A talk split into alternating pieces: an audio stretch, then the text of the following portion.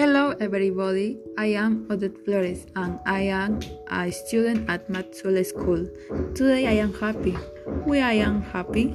Because I am going to introduce to an incredible person, José Quisocala. It is José Quisocala. He lives in Arequipa and it is amazing. He is the founder of the Bartselana Student Bank. The bank is for students and has approximately 20,000 clients. I motivate students to protect planet, plastic and paper for money. He is great.